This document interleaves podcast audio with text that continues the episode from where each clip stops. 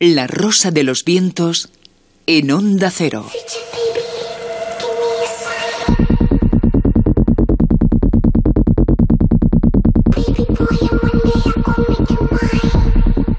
La zona cero.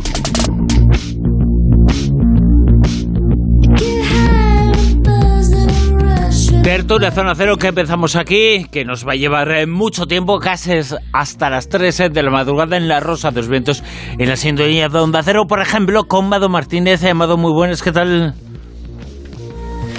Buenas noches. Con Manuel Cravillal, ¿cómo estás? Hola, vos noites. Con eh, Juan José Chezoro, muy buenas. Muy buenas. Con eh, Silvia Casasola, que ya la habéis escuchado antes. Bonsoir. Y con Miguel Pedrero. Muy buenas. Muy buenas o muy malas, porque una de las noticias que nos vas a contar Sí. es una noticia que nos abre las puertas a un futuro un tanto inquietante. Alguien puede espiar nuestros pensamientos y saber lo que estamos pensando en cada momento. Y ese alguien no es alguien que es cercano emocionalmente a nosotros. Ese alguien es un superior, Tu jefe, Mm, Tu jefe, básicamente. De esto se trata. Eh, bueno, pues es que la neurotecnología está llegando a las oficinas, a las fábricas y a los puestos de trabajo. La neurotecnología, pues es tecnología para extraer determinados datos del cerebro humano. En este caso se trata de extraer datos cerebrales de los profesionales, aparentemente para optimizar su productividad. Bueno, y esto parte de mm, un artículo que se acaba de publicar en una revista que se llama IEEE Spectrum, que edita el Instituto de Ingenieros Eléctricos y Electrónicos de Estados Unidos, que es la asociación de profesionales técnicos más grande del mundo, con 423.000 miembros en 160 países. Y lo que plantea este artículo que se acaba de publicar es que ya hay toda una serie de desarrollos y empresas que están desarrollando la neurotecnología para aplicarla al lugar del trabajo. Básicamente lo que utilizan son eh, electroencefalogramas, que lo que miden es la actividad eh, eléctrica del, del cere- del cerebro. Habitualmente esto se hace mediante electrodos colocados en el, cuero, en el cuero cabelludo. Lo que pasa es que actualmente la tecnología ya se ha desarrollado y se puede conseguir una electroencefalografía simplemente con, con unos auriculares. Es decir, tú te pones unos auriculares y esos auriculares lo que miden son tu eh, actividad electroencefalográfica. que básicamente es, eh, haciendo una metáfora, porque exactamente no es eso, pero se puede decir que es que alguien puede escuchar lo que pensamos. Sí, al menos, al menos puede tener eh, datos sobre la actividad eléctrica de tu cerebro, que es de lo que se trata. Y aparentemente esto es para que los profesionales sean más eficientes e incluso hasta más felices. Fíjate, dos desarrollos de los que comenta este, este artículo. Por ejemplo, hay una empresa israelí que se llama Ainer Eyes, que se vale de la inteligencia artificial, según se puede leer en su página web, para brindar a los profesionales habilidades sobrehumanas. Lo que hacen es un entrenamiento que utiliza eh, la tecnología de electroencefalografía y mm, se trata de acelerar drásticamente ciertos procesos que tienen que ver con el mundo del trabajo. Por ejemplo, el uso de la inteligencia artificial, la electroencefalografía y una serie de entrenamientos lo que hacen es, por ejemplo, que un trabajador sea capaz de detectar en prácticamente un par de segundos una serie de defectos mínimos en la fabricación de un producto o que el agente de seguridad de un aeropuerto sea capaz de detectar en décimas de segundo un arma oculta en un aeropuerto cuando se está escaneando esa maleta. ¿no? Esa es una que bueno, que puede estar bien, pero es que la otra ya da más miedito. La empresa se llama Emotip y es una empresa de neurotecnología de Silicon Valley y, y básicamente se trata de un dispositivo portátil de seguimiento cerebral de los profesionales mientras trabajan. Básicamente son unos auriculares que se pueden poner los trabajadores, imagínate, de una oficina y esos auriculares incorporan sensores de escaneo cerebral. Entonces, pues bueno, mientras la gente está trabajando, esos auriculares que en realidad lo que miden es sirven para medir eh, la actividad eléctrica del cerebro, lo que hacen es obtener, obtener informaciones sobre los niveles de concentración o los niveles de estrés de determinadas personas, de determinados trabajadores. Y luego. Incluso lo grave podría ser que se pudiera registrar de alguna forma que ese pensamiento, sea cual sea, esa actitud sea positiva para lo que buscamos en esa persona. Claro. Es decir, que puedan eh, vigilar nuestra conducta laboral, básicamente, pero no hacer mucho o hacer poco, sino hacer lo que se quiere. Eh, fíjate, lo que, lo que plantea esta empresa, que claro, eh, obviamente está vendiendo el producto, ¿no? Y lo que plantean es que, por ejemplo, con este método se puede comparar la productividad de los empleados que trabajan en la oficina con los que teletrabajan, ¿no? Y sugerir cuándo es el momento de tomar un descanso o cuál es el momento en el que los trabajadores deben recibir mayor carga de trabajo. La empresa asegura que este sistema no sirve para detectar o analizar datos cerebrales individuales, sino que simplemente lo que mide son datos agregados de todo un equipo de profesionales, lo que permite determinar, según esta empresa, en qué días y en qué momentos del día sus trabajadores son más productivos o cómo, por ejemplo, un anuncio importante dentro de la empresa afecta al nivel general de estrés de los trabajadores. Y también especifica que este sistema no se no está eh, creado para utilizar, utilizarse para promover a determinados trabajadores o despedirlos y que siempre tiene que haber el consentimiento explícito de los trabajadores. Pero bueno, obviamente esto suscita muchas dudas y esta aplicación obviamente eh, digamos que tiene más éxito entre los, entre los empresarios, entre los propietarios de las empresas, que entre los trabajadores de los que se espera un rechazo generalizado a este tipo de tecnologías. Ahora, obviamente, con todos los planteamientos de esta empresa, según la cual esto no sirve para controlar individualmente a un trabajador. Bueno, yo creo que esto es cuestión de tiempo, pero a mí me parece ya bastante importante que se pueda controlar cómo trabajan o, qué es lo que hacen en su puesto de trabajo, pues una serie de trabajadores que forman parte de un equipo aparentemente para bien para decidir cuándo pueden tener más carga de trabajo, cuándo menos, cuándo pueden tomar descanso, cuándo tienen más estrés, cuándo tienen menos estrés, en fin. Mado, que sé lo que estás haciendo, ¿eh? ¿Qué estoy haciendo? Hombre, te estamos vigilando y controlando, que estás en Colombia, pero este método no sabe de distancias. Y sabemos la verdad es que, no. que, te estás levantando ¿eh? de la mesa. No, no, no. Sí, sí, que yo, lo he visto. ¿eh? yo sé, yo sé una cosa, yo sé una cosa. Yo creo que esta noche para cenar ha tomado mejillones con patatas fritas. Ay, qué rico. ¡Y me has pillado en el aperitivo! Claro, es que tienes eh, muchas horas menos. Eh, porque allí, ¿qué hora es? La una y 19 minutos aquí, allí las 7 y 19, 8 y 19. Sí, las 7 y 20 ahora acaban de dar. Bueno, pero es la hora allí de la cena, ¿no?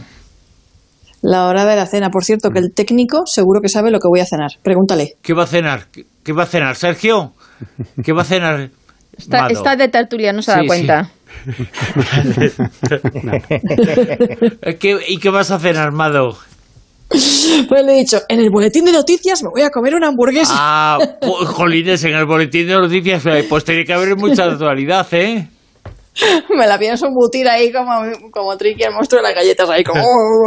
a ver, ¿qué ibas a decir? ¿Qué ibas a decir, Manuel?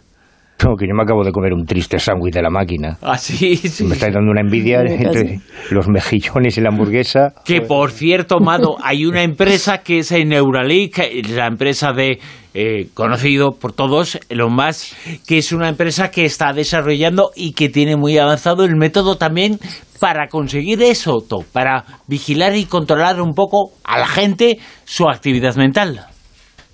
Sí, si digo Neuralink, a lo mejor a la gente no le suena, pero si digo Elon Musk, seguro que a la gente le suena. Y eh, llevamos mucho tiempo hablando de esto en la tertulia. No es la primera vez que hablamos de esto en la tertulia, porque hace unos meses ya lo comentamos cuando vimos esa imagen de esos monos escribiendo en el ordenador con ese chip de Neuralink conectado al, al cerebro. Y lo cierto es que eh, hoy vuelve a ser noticia porque Elon Musk acaba de anunciar que en seis meses ya empiezan los ensayos en humanos. Esto se había ensayado en primates y ahora, o sea, en monos, perdón, que nosotros también somos primates. Y eh, esto, eh, vamos, que, llega ya a, a las cabecitas humanas. Yo digo que Elon Musk ha sido lo, peor para, para, Twitter. Ahora mismo está como dando palos de ciego, pero ha sido un genio en, Tesla y mm, Neuralink me parece una tecnología que puede mejorar y cambiar la vida de muchísimas personas y esa es la intención, que eh, puede ayudar a personas con lesiones graves de movilidad. De hecho, Elon Musk ha dicho que si su hijo sufriera una lesión grave como una fractura de cuello, se lo implantaría sin dudarlo. Y es que Neuralink va a servir para que las personas con problemas de movilidad, como tetraplegia y otros problemas de movilidad, puedan comunicarse a través de sus pensamientos. Y eso, pues como os podéis imaginar, para personas que están en una silla de ruedas, que no pueden moverse, que no pueden ni siquiera mover los labios, pensemos en, en Stephen Hawking, en tantas personas con tantas enfermedades neurodegenerativas o con lesiones a causa de accidentes de tráfico o lo que sea, puedan comunicarse. Los ensayos empiezan en seis meses y Elon Musk ha dicho que él mismo se lo va a implantar, yo no sé si esto será un globo sonda, para hacer una demostración y que es una tecnología tan segura que puedes llevar el chip implantado ahora mismo sin darte cuenta. Así que esperemos que nos esto llena pues, de esperanza e ilusión eso, ¿eh? A mí también, yo, a mí es una, O sea, que podemos eh, no ser conscientes de que tenemos un chip, que tenemos algo que no se pueden controlar con eso. Bueno, eso no. Digamos que quiere decir que es como la copa menstrual, que la llevas y no te das cuenta. No eh, tiene punto de comparación ni con el tampón ah, ni, con la, ni con la compresa. Vale, vale, vale, vale.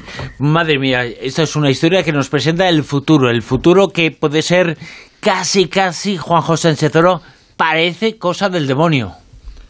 Parece cosa del demonio. Bueno, esta es una historia, esta es una historia, sí, una historia que, que sobre todo me, me ha traído por el giro final que tiene. Es la típica historia de una especie de objeto maldito eh, que tiene un recorrido, bueno, de estas hay muchas. Esta se publicó en los años 70 en la revista Fate, en la Fate Magazine. Y bueno, ya digo, es uno de estos objetos extraños que, va adquiriendo mala fama, pero ya digo que al final tiene un giro curioso.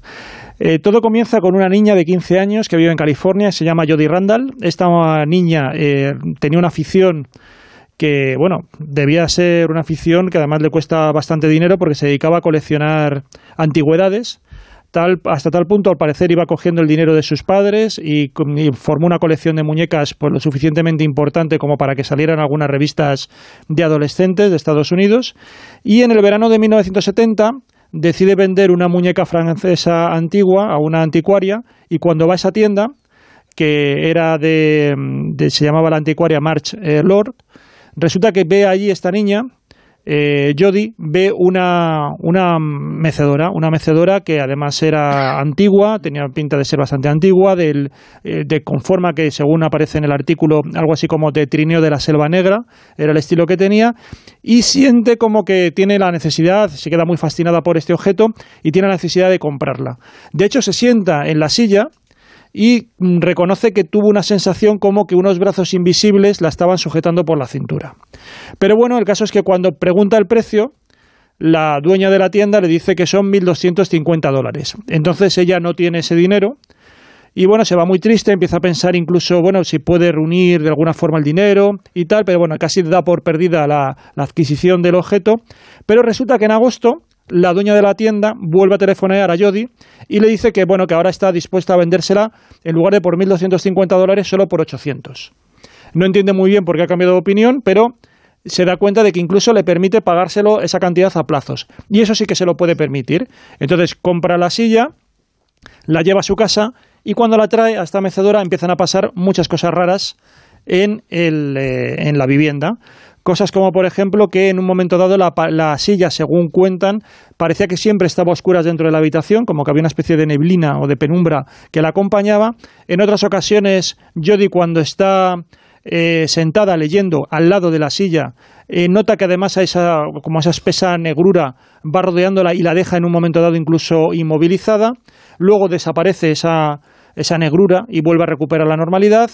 En otras ocasiones, el perro empieza a sentir también, el perro de la familia empieza a sentir también un miedo en torno a esa, a esa silla, las cosas se empiezan a complicar, aparecen, por ejemplo, en la habitación dos murciélagos que ve la niña, en otro momento hay una extraña luz que ven ya diferentes testigos, bueno, se va complicando hasta el punto de que el padre, que es bastante escéptico, dice, bueno, no será para tanto, la vete en el, en el garaje, y resulta que cuando está eh, haciendo una, una labor de, de bricolaje, eh, con un bote de pegamento, el bote de pegamento estalla y ya dice que las cosas ya, en fin, que vamos a intentar vender la, la silla. Vamos a quitarnos del medio la sillita, esta Porque me está hay- poniendo nervioso. Hay un montón de cosas, la mecedora a veces aparecía y se me empezaba a mecer sola, etcétera.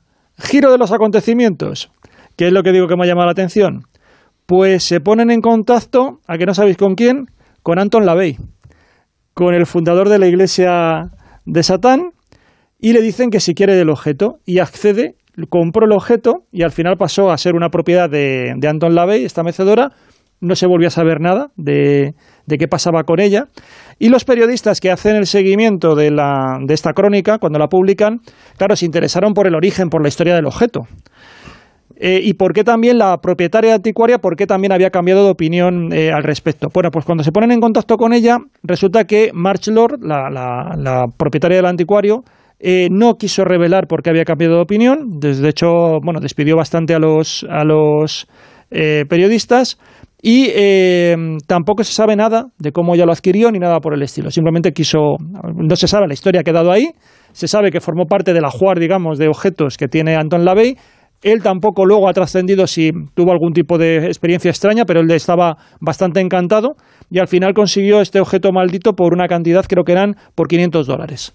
O sea que bueno, todos quedaron contentos, la familia se deshizo del objeto y él consiguió un objeto maldito, que era un poco también lo que le pedía el, el cuerpo Anton LaVey. Vamos a, a repetir quién es e- este personaje, porque es un personaje que adquirió esa mecedora y por eso se llama la mecedora del diablo, porque la persona teóricamente más cercana a- al diablo como concepto religioso. Bueno, eh, O es, es curioso, sí, más bien filosófico, porque Anton LaVey es el fundador de la Iglesia de Satán eh, en los años 60 aproximadamente, los funda en Estados Unidos, también en la zona de California, y él lo que va a defender es la nueva versión del satanismo que tiene muy poco que ver o nada que ver con lo que es la visión del satanismo que tiene eh, la Iglesia, que ha ido predicando la Iglesia. Es un satanismo que no cree en Satán, pero sí que creen la fuerza simbólica que tiene Satán para hacer una serie de trabajos, digamos, podríamos decir casi de transformación personal o de transformación psicológica, ¿no? Sobre todo potenciando la, la voluntad, etcétera. La diferencia es que luego Anton LaVey también acompañaba esto de una serie de ideas de cómo entendía el mundo, entonces era también bastante ultraliberal, eh, entendía también, creía hasta cierto punto en cierto darwinismo social, ¿no? en la lucha de los más fuertes, a partir del trabajo de la voluntad, pero ya digo, y sobre todo luego ya se metió en el mundo del famoseo, bastante con todo el tema de las celebrities, hasta el punto de que hoy en día eh, hay cierta escisión dentro del satanismo y lo que son, por ejemplo, los miembros del templo satánico reniegan de Anton LaVey, no quieren tener nada que ver con, con él, ¿no? Pero bueno, en esa época todavía no estaba el templo satánico, era el satanismo pujante, ¿no? Eh, como digo, muy eh, de, de moda y justamente, bueno, pues lo que hacía era un poco aumentar su leyenda adquiriendo este tipo de objetos que solo tenemos este testimonio, ¿no? Pero bueno, es la curiosidad un poco el giro que, que pega el Se objeto juntó el hambre con la gana de comer, Claro, la claro. sillita con el otro rarito. Sí. Hablamos ahora de una aguja y un hilo para contactar con supuestos espíritus. Bueno, a mí esta, esta historia me llama muchísimo la atención porque yo lo desconocía, ¿no? Las, las medium las llaman, las medium con aguja y tela existieron. Pues eh, si has comentado tú de, de Anton LaVey, eh, yo me voy a Alain Kardec, que escribió el libro de los espíritus de 1857. Y bueno, pues ahí empieza a revolucionarse todo. Entonces, pues bueno, en, los siglos XIX y XX, y XX, pues es como que, el espiritismo ofrece esa posibilidad para contactar, para tener esa vida espiritual, y, y la gente pues ve otras opciones. ¿Qué pasa con esto? Pues que mm, aquí cuentan en, en esta noticia, en este artículo, el caso de tres mujeres, una española, una francesa y una inglesa, que de alguna forma eh, ellas tienen un sufrimiento personal bastante importante, pero también eh, es como que no sé si se concentraban o tenían esa costumbre, una forma de, sentirse mejor, ellas tenían eh, ese hábito de bordar. de coser. Y eso las hacía que contactaran con ciertos espíritus o por lo menos que escucharan ciertas voces. Por ejemplo, eh, tenemos eh, a Josefa Tolra. Esta nació en 1880 en Cambrils, en Tarragona, y era una mujer pues de, campo, campesina, y, bueno, pues la, mujer eh, decía como que el planeta Tierra era demasiado, demasiado pequeño, pero, pero muy habitable. El asunto es que ella sufre bastantes problemas porque prácticamente no sale de casa, según cuentan, tiene tres hijos, dos se la mueren, uno de pequeñito, otro de hambre durante la guerra, y a partir de ahí entra en depresión y empieza a escuchar pues eh, como voces que hablan en nombre propio. Y, bueno, pues eh, ella, em, a través de, estos bordados que hace, es como que consigue contactar con, con esos espíritus. Pero a la vez que ella lo hacía, en Francia y en Reino Unido había otras mujeres que también lo habían hecho y era no bordaban, no escribían, no dibujaban. Era como que el arte les servía de expresión para contactar con esos espíritus. Entonces cuentan el caso de Jean Tripier y el caso de Madda Gill en Reino Unido. Y como digo, las unen experiencias muy un poco desagradables. Por ejemplo, el caso de la francesa es más normalito, porque ella es hija de un comerciante de vinos, se va a Montmartre como vendedora, con 58 años es como que se le despierta este, mm, esta pasión o este instinto de, de, amor por el espiritismo, la adivinación.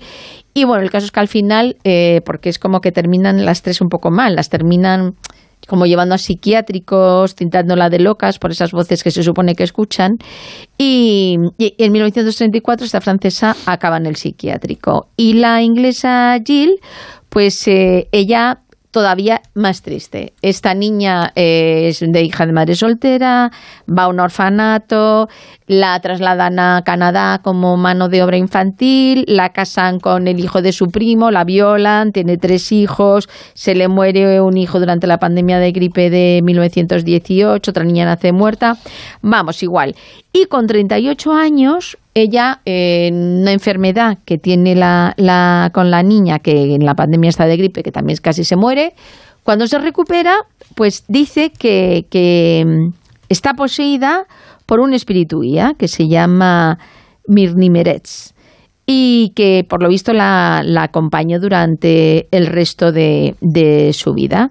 Entonces son tres casos, es como un recopilatorio en, eh, que, que han, eh, pues eso, las historias han sido un poco recopiladas para saber lo que las pasó y tenían en común esto que, os digo, que a través de los bordados, de los dibujos o de la escritura conseguían contactar, también escuchaban voces, también pues esta decía que estaba por ese esa guía, pero al final fueron tildadas de histéricas, de locas y terminaron en, en psiquiátricos y tenían en común estos casos así un poco mm, traumáticos de vida personal y que pues yo creo que yo creo que, a lo mejor el, el, hablar con los espíritus o lo que ella no sé si serían espíritus o sería otra cosa de alguna forma las aliviaba es que yo conozco el caso de Josefa Tolra sí. y de las otras porque además fui a, a, Palma de Mallorca a ver una exposición que se hizo Pilar Bonet que es una profesora de la Universidad de Barcelona si no me equivoco de historia del arte dirige un grupo de investigación justamente de eso de, de han ido recopilando lo que son las figuras femeninas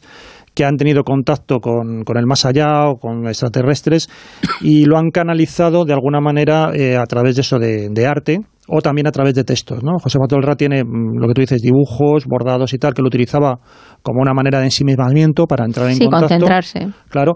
Eh, y luego también tenía textos. Tiene un montón de textos, también eh, algunos más filosóficos, reinterpretaciones de incluso de pasajes bíblicos y cosas por el estilo.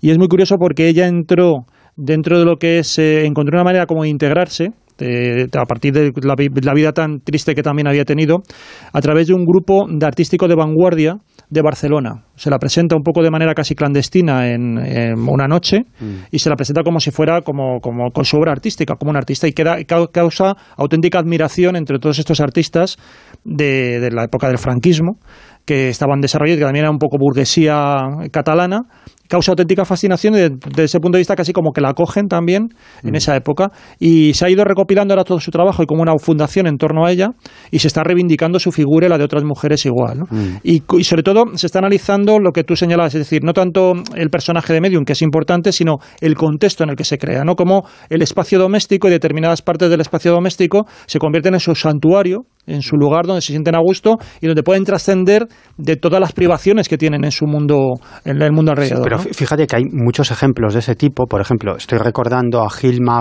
af Klint, que está considerada... Ahora el surrealismo también. Sí, del, arte abstracto, que ella fallece en el año 1944. En 1906, si no recuerdo mal, comienza con sus primeros cuadros abstractos, es decir, es una pintora muy reconocida y ella en realidad gran parte de su obra, una obra oculta que no había sacado a la luz, le hacía en trance mediúmnico.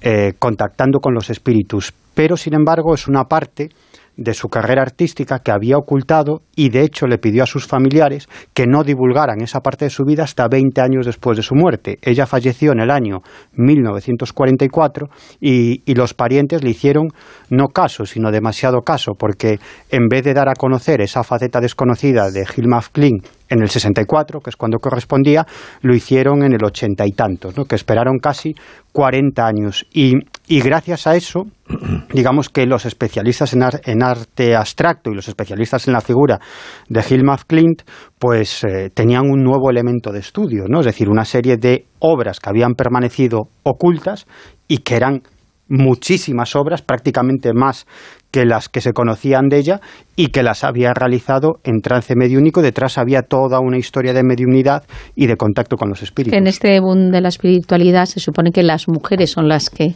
parece que tienen como más ese despertar, ¿no? De, intentar o son más abiertas, pero por otro lado es como que lo que dices tú, se quedan encerradas en su, en su lugar de, de confort y el tema del bordado, que era como algo que se les permitía, o el dibujo, o incluso la escritura, incluso hay una serie, es que creo que se llama Archivo 84, que está muy bien, y tienen un poco, no es el, el tema principal, pero sí tiene que ver con eh, pintoras que también a través de, de espíritus y de mediunidad pues se están transmitiendo y se están conectando con el Pero allá. Eh, esto siempre se ha hecho en, el arte y, y, sin la necesidad de acudir al más allá, porque la pintura automática o la escritura automática se ha utilizado, por ejemplo, en el ámbito de los surrealismos, esto de la escritura automática o de la pintura automática se ha utilizado, que básicamente consiste en pues, una serie de ejercicios o en un, en un ejercicio de concentración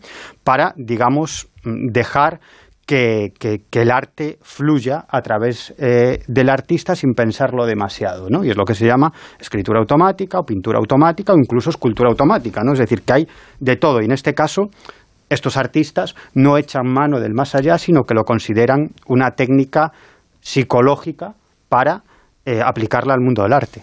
Eh, una noticia, una noticia que hace tan solo unas horas eh, se ha producido es el fallecimiento de el autor, del escritor importantísimo, conocidísimo, importantísimo a nivel mundial, Dominique Lapierre, fallecido a los 91 años de edad, el autor del Quinto Jinete, el autor de La ciudad de la alegría, el autor de Mil soles, el autor de libros como Arte Nueva York, el tío de un escritor español, Javier Moro, un escritor muy cercano, amigo de este programa. y que fue premio Planeta en el año 2011. Sí, estuvo también de jurado en el premio Juan Antonio Cebrián de divulgación histórica y es un autor que, que eh, ha escrito muchísimas novelas y, bueno, Dominique Lapierre también fue eh, un escritor de referencia muy, muy, muy importante.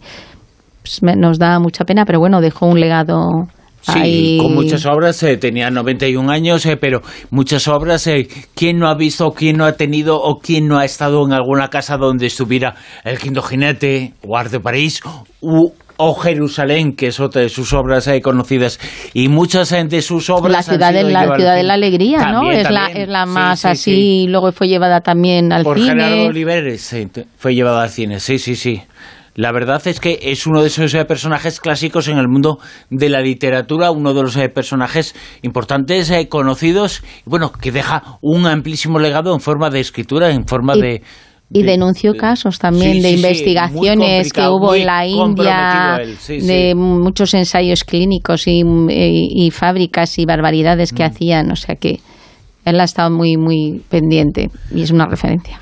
Una referencia que se ha marchado a los 91 años de edad en la figura de Dominique Lapierre, que es una de las personas que recordamos en esta tertulia Zona Cero, una tertulia Zona Cero que os está contando muchas informaciones. Ampliaremos este detalle, esta noticia, esta información que os acabamos de comentar y vamos a seguir eh, dando y referenciando una serie de noticias, una serie de informaciones con eh, nuestros eh, colaboradores, con nuestros con tertulios, con Mado Martínez, con Miguel Pedrero, con Juan Sánchez Oro, con Silvia Casasola y con Manuel Carbellal, que ahora nos va a poner una sonrisa, una sonrisa a todo esto que estamos ahí comentando, una sonrisa porque nos está hablando y nos habla ahora, bueno, de una historia rarísima, una historia de una princesa sueca o noruega. Noruega. Bueno, por, una. Que no para ella. una, una que tiene sangre azul que es eh, princesa. Eh, acaba de demostrar un poquito que, bueno, que, que muchas neuronas igual no tiene, porque ha dejado todo por casarse con un chamán reptiliano. es una historia preciosa. Bueno. Yo lo veo para una serie de Disney. Sí. Érase una vez en un reino muy, muy lejano una hermosa princesa que vivía en un cómodo castillo hasta que llegó a rescatarla un apuesto chamán a lomos de un dragón. Podía empezar así. Un chamán reptiliano.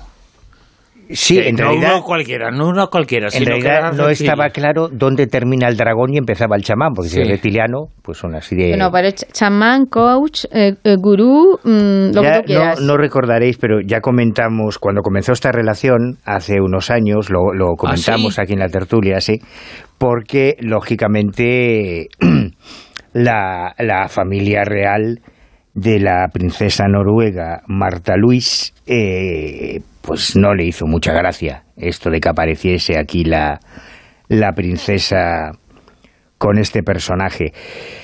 Pero a medida que han pasado los años, la relación se ha consolidado hasta el punto de que han decidido casarse y, claro, tratándose de la cuarta en la línea sucesoria, en la Casa Real Noruega, pues eh, la familia ha dicho hasta aquí. O sea, o la Casa Real o, el brujo pirujo. Y ella, el brujo pirujo. Y ella, consecuentemente... Que no hubiera sido el primer país del mundo reinado por un lagarto. O lagarta. Claro, porque se supone que la reina Isabel también formaba parte de esos reptiles. Bueno, se supone. ¿Quién, supone eso?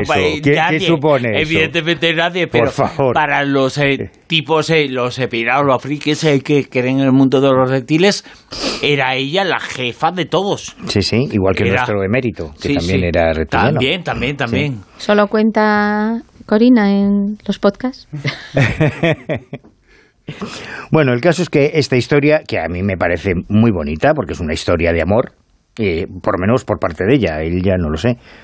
Pues a mí me parece muy bonita. Y esta historia, además, eh, digamos que una de las razones por las que ahora se ha roto ya la baraja es porque este chamán estadounidense, Durek Berret, eh, con quien se iba a casar, eh, él es un, un hombre de 47 años, nacido en California, que tiene, por un lado, eh, asegura él, dice él, que es chaván de sexta generación, porque por parte paterna habría heredado los conocimientos de su familia de origen haitiano sobre el vudú y por parte materna, eh, su madre de ascendencia noruega, habría adquirido los conocimientos de medicina tradicional y terapias alternativas.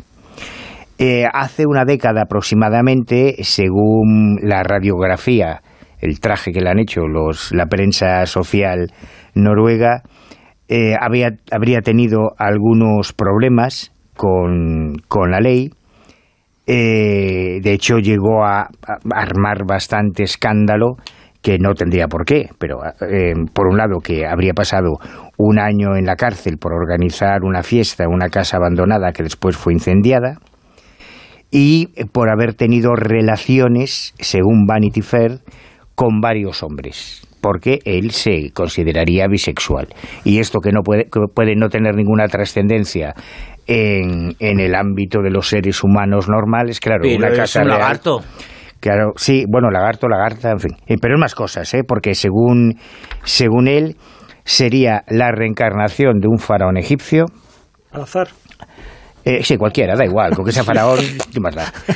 Además, eh, pertenece, pertenecería a una especie híbrida de seres reptilianos llegados desde la constelación de Andrómeda. Tampoco importa cuál, pues uno, un lagarto cualquiera. Él además está en la Tierra para, como, como extraterrestre reencarnado para ayudar a la liberación y revolucionar la vida de los humanos. Y su madre tuvo la visión de que se casaría con una princesa de Noruega. Eh, claro, lo que ya realmente, porque, independiente de las tonterías que pueda decir, lo que sí ha mosqueado bastante a la Casa Real es que eh, la princesa Marta Luis ha ido dejando de lado todas sus obligaciones monárquicas en toda su agenda para concentrarse en la empresa de salud alternativa y, medicinas holísticas y chamánicas. Te venden un medallón, por ejemplo, para arreglarte el aura, que cuesta ciento y pico dólares. Eh, bueno, y además eh, colaborando muy directamente con la empresa de la, de la actriz norteamericana Gundel Patron, que también tiene su propia empresa de productos alternativos, esotéricos, holísticos, acásicos y cualquier cosa que sea esdrújula que es lo que funciona en estos casos. Eh, la princesa de 51 años, cinco, cuatro años más que el chamán, eh, tiene tres hijas de una relación anterior muy extraña, porque ella estuvo casada con el escritor Ari Bell, que apareció muerto en unas circunstancias un poco curiosas bueno, es que ya ella, Ella ya la montó con su familia cuando impuso el casarse con Ariben, porque él era como un poeta, un escritor así también un poquito Bohemio y especial, que ha tenido muchísimas depresiones, con alcoholismo, problemas.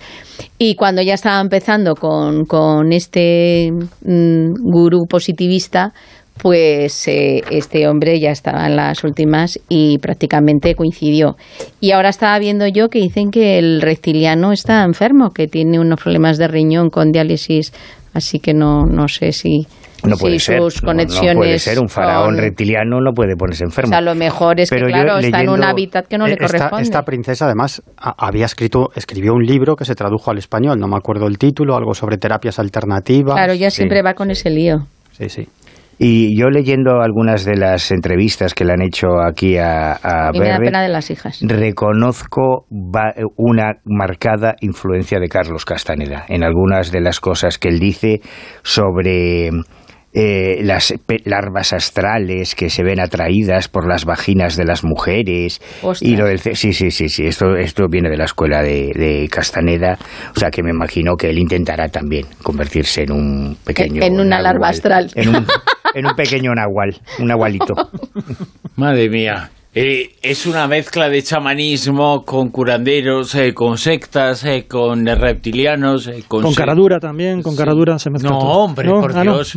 es una cara. Real, catadura, catadura, quería decir. Real, catadura, es real, es real. Yo, no es, yo mira, igual, igual yo creo que lo que comentábamos un poco de estas, de estas mujeres que lo pasaron mal y al final pues tienes unos problemas, una situación emocional muy particular, que lo pasas mal. Pues yo creo que, que hay veces que la gente busca alternativas opciones a intentar, pues eso, tu salud mental, tu paz interior, estar bien. Preocupaciones de ricos también, ¿eh? También. si tuvieran este que estar buscando el sustento cada mes, a lo mejor. En el caso de esta también, pero hay otras personas que a lo mejor tienen situaciones dramáticas y, y pues agarran a estos que les están vendiendo la moto y luego pasa lo que pasa.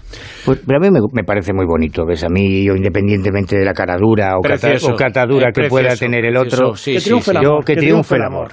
mira, gracias al amor salió pitando un papa del Palmar de Troya. Gracias al amor, las abdicaciones el estas obispo, también. Claro, o sea, a mí me parece muy bien. A mí estas historias, todo lo que sea amor me parece fenomenal.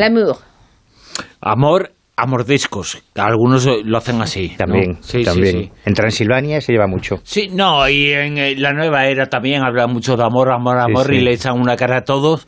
Pero vamos, eh, tremenda. Eh, es un mundo que hay que inspeccionar y contar un poco lo que se esconde tras los que reparten amor absolutamente a todos, los que llevan hermanos absolutamente a todos. Tienen algunos una cara más grande que la espalda. Bueno, que se vayan a enfriar el planeta, ¿no? Pues eso parece, porque la idea de oscurecer el Sol utilizando geoingeniería está cada vez más encima de la mesa, eh, no solamente de, de grandes corporaciones, sino también de gobiernos. Lo que se trata, como digo, es de oscurecer el Sol para enfriar eh, el planeta, para enfriar la Tierra y esto está ganando cada vez más adeptos también en el ámbito científico.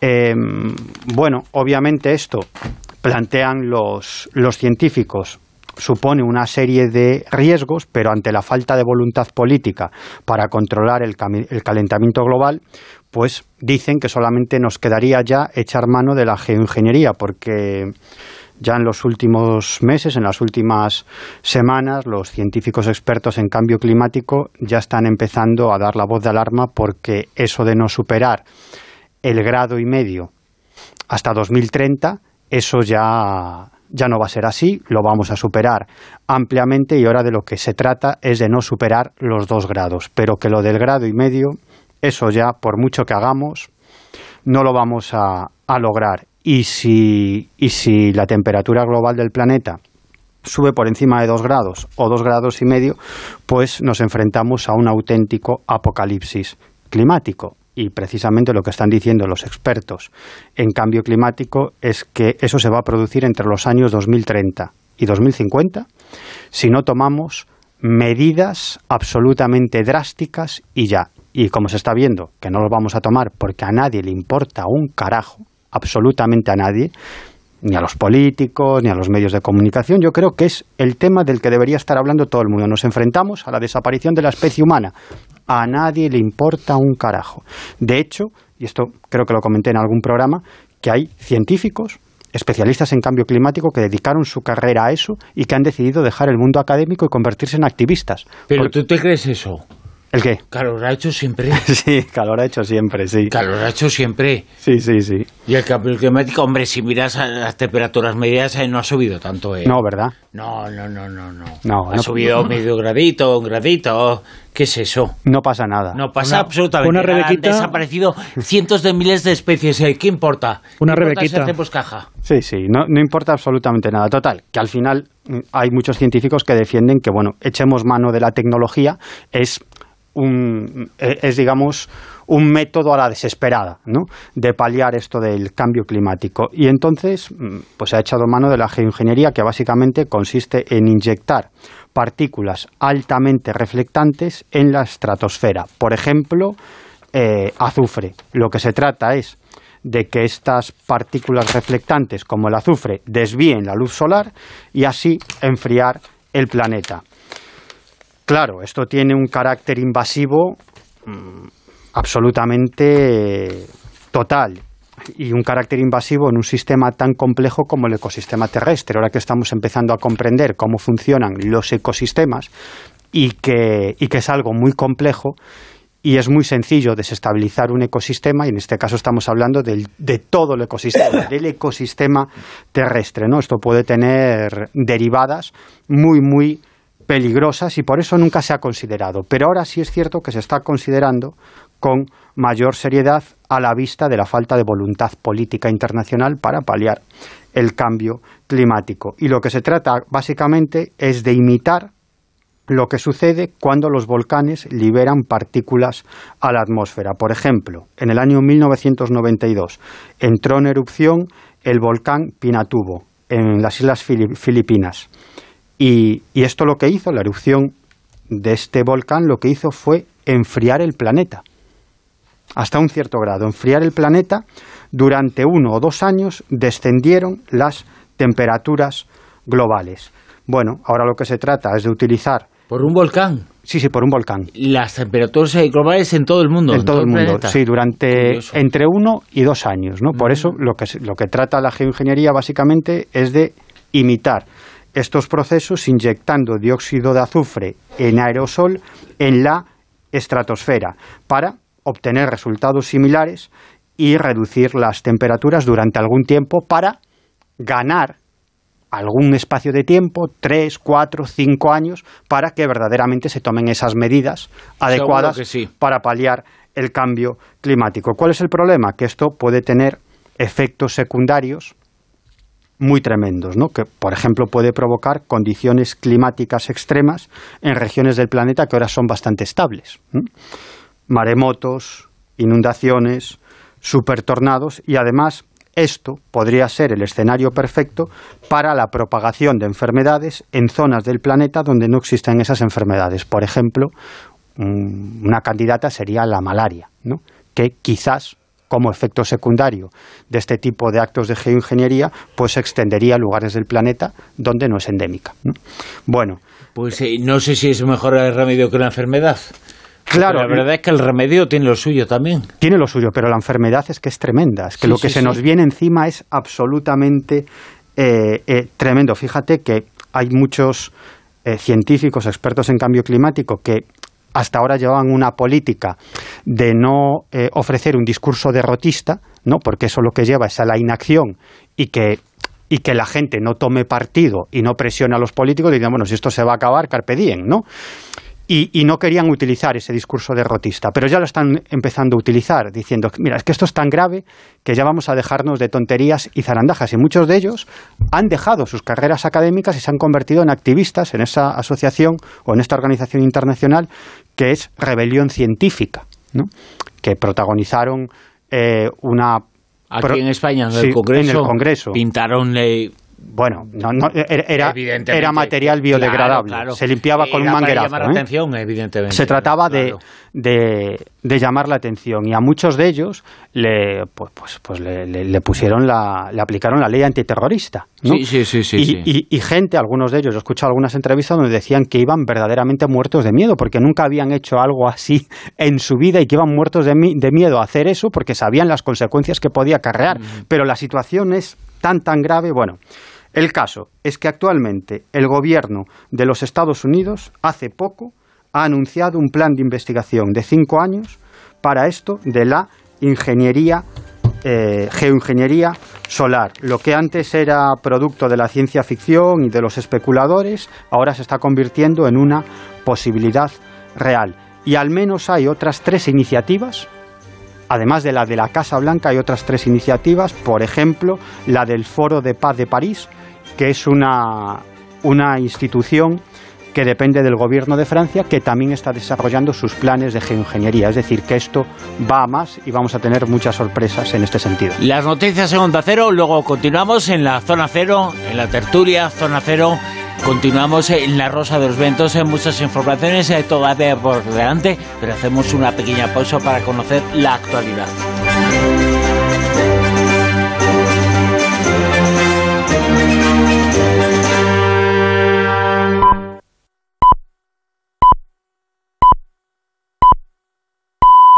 Son las dos, es la una en Canarias.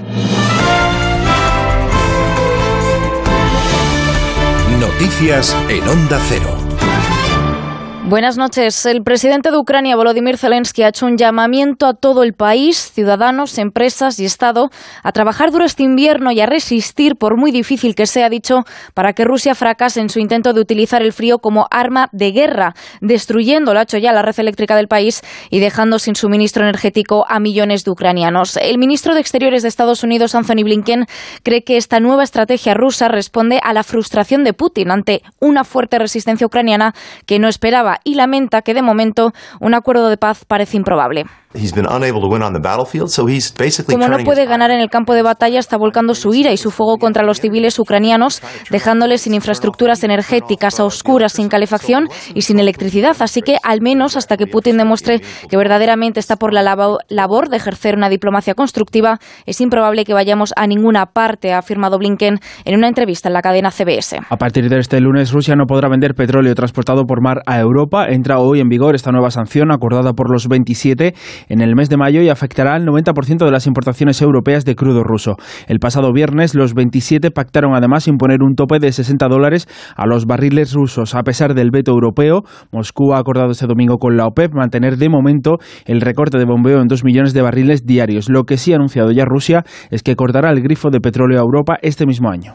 La Unión Europea y Estados Unidos volverán a reunirse este lunes para abordar las preocupaciones de Bruselas sobre el daño que la ley antiinflación de Washington puede causar a su industria de energía verde y de automoción por la política de subsidios que pretende poner en marcha. Este nuevo encuentro llega después de que el presidente francés Emmanuel Macron y Joe Biden acordaran la semana pasada introducir cambios técnicos en esta norma. La presidenta de la Comisión, Ursula von der Leyen, ha lamentado este domingo que la ley podría derivar en una competencia injusta y fragmentar las cadenas de suministro.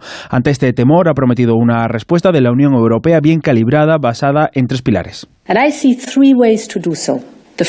Veo tres formas de hacerlo, dice von der Leyen. La primera es que tenemos que ajustar nuestras propias reglas para facilitar las inversiones públicas en la transición. La segunda, tenemos que volver a evaluar la necesidad de más financiación europea para esta transición. Y en tercer lugar, dice, tenemos que trabajar con Estados Unidos para abordar algunos de los aspectos más preocupantes de la legislación de este país. Más asuntos. Con la vista puesta ya en las próximas citas electorales, el líder del PP, Alberto Núñez Fijo, ha pedido este domingo el voto a todos los socialistas descontentos con Pedro Sánchez, entre otras cosas, por incumplir su promesa de no pactar con Bildu. El líder de la oposición, en un acto en Navarra, ha asegurado que él jamás cruzaría esa línea roja. Porque no vale todo para alcanzar y para retener el poder. Porque no vale la pena pasar a la historia y que digan eso de mí y por eso, queridos amigos, si el precio que hay que pagar para ser presidente del gobierno es este, prefiero no ser presidente del gobierno. Desde el PSOE va Granados, portavoz en el Congreso, ha pedido a Fijo que abandone su actitud antisistema, ha dicho que se siente a renovar el CGPJ, que este domingo ha cumplido cuatro años a la espera de esa renovación, y ha lamentado Granados el constante boicot del PP, ha dicho a todas las iniciativas del Gobierno. España ni se hunde ni se rompe. España está avanzando. Y al otro lado tenemos un Partido Popular que es el no a todo y que no solamente eso, sino que pone barreras al cumplimiento de las leyes. Y un Partido Popular que solamente obstruye, crispa y embarra la situación económica y política. Y el Ayuntamiento de Orce, en Granada, ha decretado dos días de luto por el asesinato de un matrimonio, un hombre y una mujer, a manos del hermano de él. Los cuerpos aparecieron en un cortijo de su propiedad, llevaban desaparecidos desde el pasado 30 de noviembre. La principal hipótesis sobre la que trabaja la Guardia Civil es que el hermano de él habría matado al matrimonio con una escopeta y después se habría suicidado con el mismo arma. Se investiga el motivo del crimen, pero las primeras pesquisas apuntan a un móvil económico. Y en la actualidad deportiva del Mundial de Qatar, Inglaterra y Francia se medirán el próximo sábado en los cuartos de final después de clasificarse este domingo. Francia se ha impuesto 3-1 a Polonia y los ingleses han ganado 3-0 a Senegal. Esta tarde más partidos de octavos, a las 4 Japón, Croacia y a las 8 Brasil, Corea del Sur. En la Liga CB de baloncesto, el Covirán Granada ha caído ante el Betis 66-76, el Real Madrid ha ganado al Valencia Basket 79-62, el Basconia al UCAM Murcia 102-73 y Lenovo Tenerife 97, fue labrada 72. Es todo de momento. Más noticias a las 3, las 2 en Canarias y en todo momento en nuestra web ondacero.es. Síguenos por internet en ondacero.es.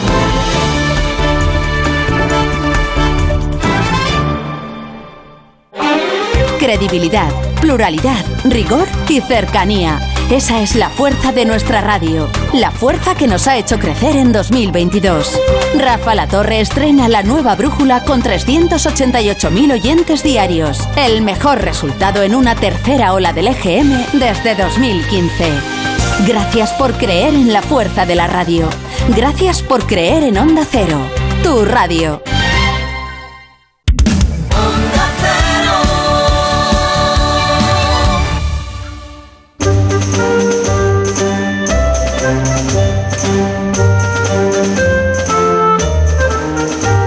En Onda Cero, La Rosa de los Vientos con Bruno Cardeñosa.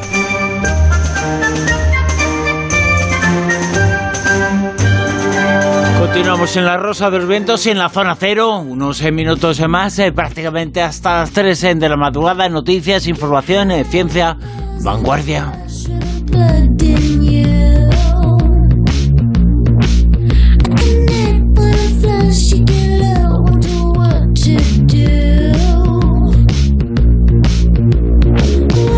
Noticias eh, de muchos estilos, eh, de mucho tipo. Por ejemplo, esta Miguel Pedrero que nos habla de un meteorito. Pues sí, efectivamente. Parece que se han hallado dos minerales nunca antes vistos en un gran meteorito de 15 toneladas que se encontró en Somalia. Este meteorito se ha bautizado como el Ali que es la zona somalí donde se encontró. Y este meteorito parece que contiene al menos dos minerales de cuya existencia solo se sabía por haber sido producidos de manera artificial. Y hay un tercer mineral que se está investigando actualmente. Y estos descubrimientos se han hecho con una muestra de solamente 70 gramos de este meteorito. Chris Hert, de la Universidad de Alberta, en Canadá, que es el, experto que ha hecho este descubrimiento, declaró lo siguiente. Siempre que se encuentra un nuevo mineral significa que las condiciones geológicas reales, la química de la roca, eran diferentes de lo que se había encontrado antes. Es decir, que este hombre halló dos nuevos minerales de los que no se tenía conocimiento, al menos de forma natural, y los ha bautizado, atención a los nombres, como el alita, uno y el quinstantonita el otro. Y, y, claro, uno se pregunta, bueno, ¿cómo es que ha podido bautizar a estos dos nuevos minerales si ya existían en laboratorio de forma artificial? ¿no? Bueno, pues parece que se permite darle unos nombres a, a, los minerales que se han conseguido de forma artificial, pueden tener un nombre, y los que se hallan, si luego se descubre algo similar o igual en la naturaleza, se le puede poner otro nombre, ¿no? Debe haber tirado el santoral. También, también, también. Pero, y, fijaros qué, qué curioso, bueno, esto es muy curioso, ¿no? Porque efectivamente estos minerales se han encontrado de forma natural en un meteorito, pero es cierto que ya se tenía conocimiento de ellos porque se habían logrado en laboratorio de forma artificial, ¿no? Pero él lo que ha hecho es encontrarlos de forma natural, ¿no? Y supuestamente, pues estos minerales de forma natural no se hallarían en la Tierra, sino que, se hallarían en el, en el, en el espacio, ¿no? En, en, este meteorito. Pero fijaros qué curiosa la historia de este, de este meteorito, que ha sido bautizado como el Ali, como digo, de 15 toneladas de, de, peso, se encontró en el año 2020. Se descubrió en el año 2020, pero en realidad la gente de la zona lo había descubierto hacía muchísimas décadas. De hecho, esta piedra se conocía en el folclore con el nombre de anochecer. Es decir, lo que puede indicar que sabían que era algo que había venido del cielo y se había estrellado. Eh, a esta piedra, de nombre anochecer, se la nombraba en poemas y canciones populares bastante antiguas e incluso se había utilizado para afilar cuchillos y otros elementos punzantes. Y este, este meteorito, el Ali, tiene casi un 90% de hierro y níquel, es uno de los más grandes jamás encontrados. Algunos fragmentos han ido a parar a laboratorios para su análisis, así es como se han descubierto esos dos nuevos minerales, pero actualmente, desde hace poco tiempo, esta roca espacial ya no está en Somalia, sino que ¿sabéis dónde está? En China. ¿Mm? Parece que una empresa ha llegado a un acuerdo con los moradores de la zona, se ha llevado este meteorito les ha pagado y actualmente esta empresa lo que está intentando es comercializar este meteorito bien entero, bien por, partes. Bueno, una historia, una historia extraña, una historia de las que os descubrimos aquí en La Rosa de los Vientos, eh, en donde os descubrimos y contamos eh, muchas cosas que seguro que desconocéis. Almodía Rosa Vientos es nuestra etiqueta en Twitter y en La Rosa de los Vientos vais a descubrir ahora mismo qué es eso de la ceguera facial, porque es una memoria que cala que calan los huesos. Bueno, hacen aquí una, una mezcla, pero nos vamos a quedar sobre todo con el asunto de la ceguera facial, porque es bastante fuerte, porque es cierto que con el Alzheimer la gente deja de conocer o reconocer, pero esto es como que tú, tu mente está perfecta, pero el problema es que no reconoces rostros. Y os voy a poner un caso súper ultra conocido de alguien muy, muy importante que lleva ya 10 años con este, con este problema y no es nada más y nada menos que Brad Pitt.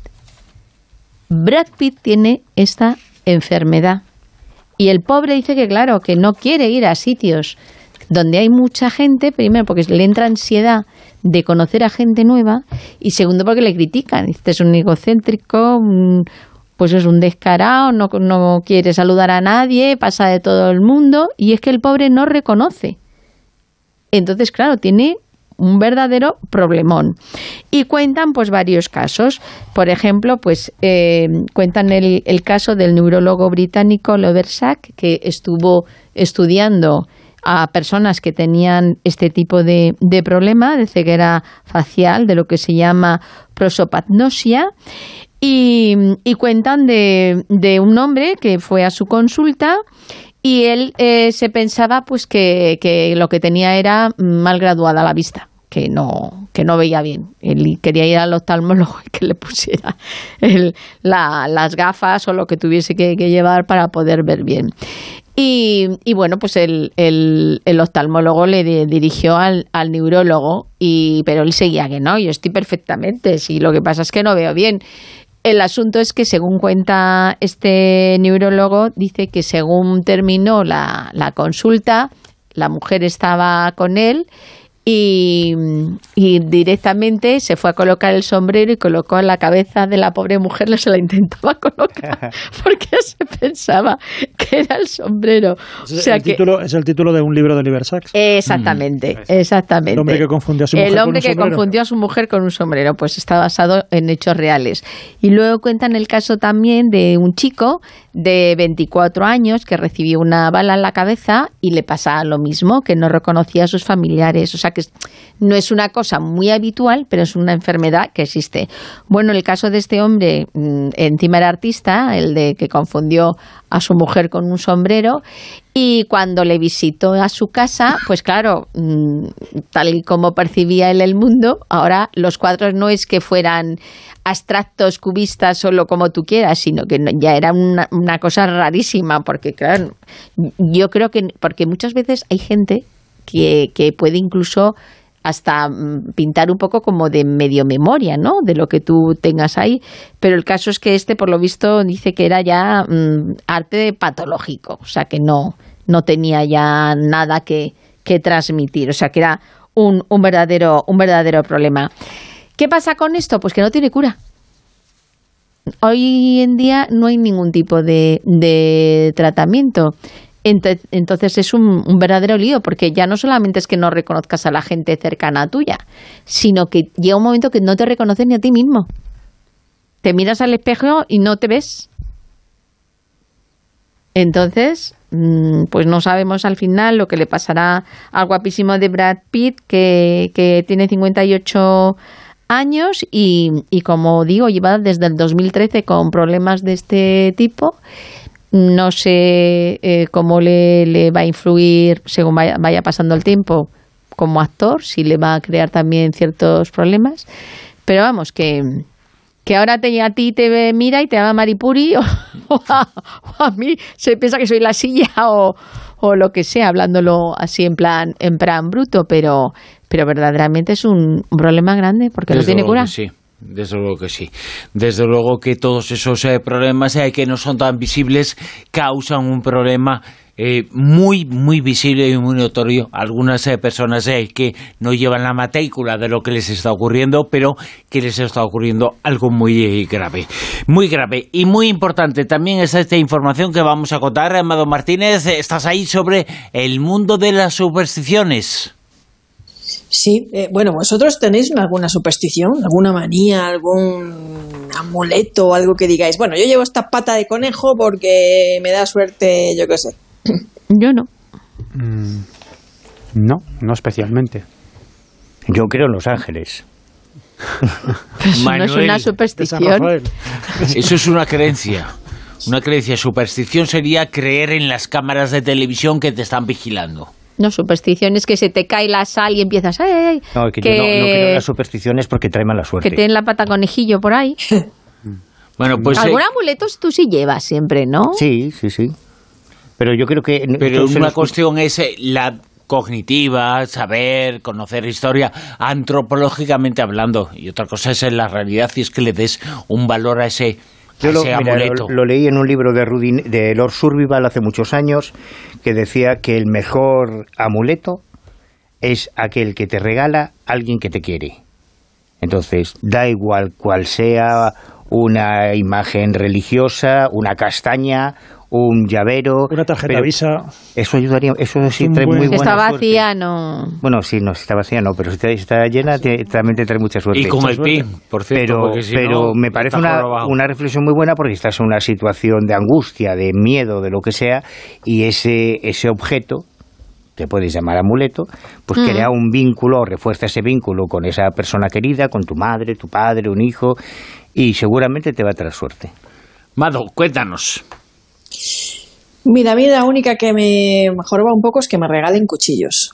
Porque dicen que si te regalan cuchillos se rompe la, la vista. Y no sé, me, me da así como un poco de, de manía. Pero bueno, las Hombre, si supersticiones son alguien me regala cuchillos, eh, no sé por qué se cumple, pero si alguien te regala un cuchillo, aléjate, ¿eh? Bueno, yo, yo, yo he vivido. yo colecciono. Yo ¿Y he vivido- el cuchillo? Tengo una colección Yo, las, de cuchillos yo espadas. tengo una colección de, de No espadas de mi amigo Xavi, de mi amigo Xavi, que me la dejó antes de irse a vivir a- al Reino Unido.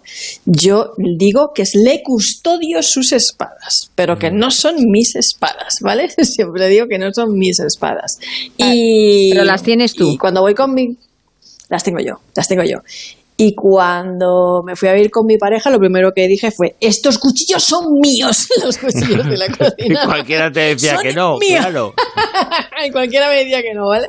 Pero bueno, en realidad son creencias irracionales según las cuales consideramos que un determinado comportamiento o un objeto o lo que sea influye en la vida de una persona. Que se rompe un espejo, tirar la sal. Yo me acuerdo en Bulgaria cuando te ibas de viaje, cuando salías por la puerta, te tiraban agua en el camino, ¿vale? Yo me acuerdo que eso se lo hice una vez a una amiga colombiana y se le estropeó el coche. O sea que fue el efecto contrario. Fue el efecto contrario. Cada cultura tiene sus supersticiones, la verdad. A la gente le da sensación de control, aunque algunos desarrollan sus propias supersticiones y manías también, ¿vale? Y a nivel patológico lo denominaríamos trastorno obsesivo compulsivo, que son esas personas que, que, que dicen, bueno, que tengo que pasar por las baldosas negras, si no, ese día yo mm, me va a ir mal, ¿no? O voy a discutir con mi madre, o se va a enfadar, o... Y, y en ese caso, lejos de proporcionarnos una sensación de control, el trastorno obsesivo compulsivo nos produce ansiedad. No sé si habéis visto la película TOC, que además aborda el tema con bastante sentido del humor. Recomendadísima. Muy bueno. Bueno, el origen del concepto tiene que ver con un fenómeno muy importante en psicología llamado condicionamiento operante, eh, que fue formulado por primera vez con Skinner, que hizo unos experimentos con unas palomas que conseguían comida a través del mecanismo de las jaulas, que tenían que activar ellas mismas. ¿no? Entonces, así como aprendieron que esa acción les daba comida, Así que ponían en práctica cuando tenían hambre el mecanismo.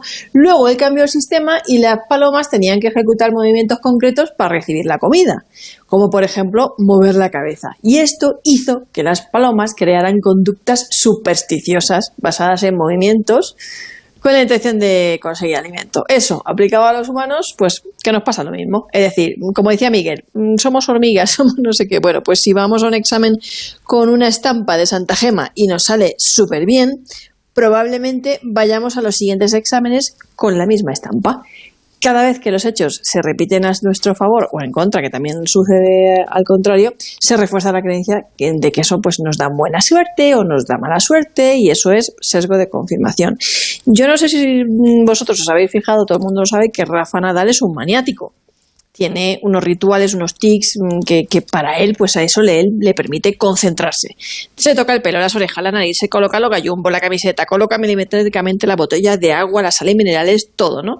Y al final, eh, bueno, el efecto psicológico que tiene sobre nosotros ese tipo de supersticiones, rituales y manías es sensación de control, pretender tener el control en situaciones inciertas o de mucha tensión también, a veces estrés, atenuar los sentimientos de sentirnos indefensos o inseguros y nos hace, y nos hace que, nos resulte más fácil enfrentarnos a miedos confiando en nuestras propias habilidades también qué historia tan curiosa esta de el mundo de las supersticiones, eh, que todo el mundo tiene alguna, aunque ni siquiera lo perciba, porque no está vinculada directamente a los amuletos, a tener amuletos, a tener objetos que nos den suerte, sino a una serie de comportamientos que nos pueden hacer pensar y actuar de ese modo.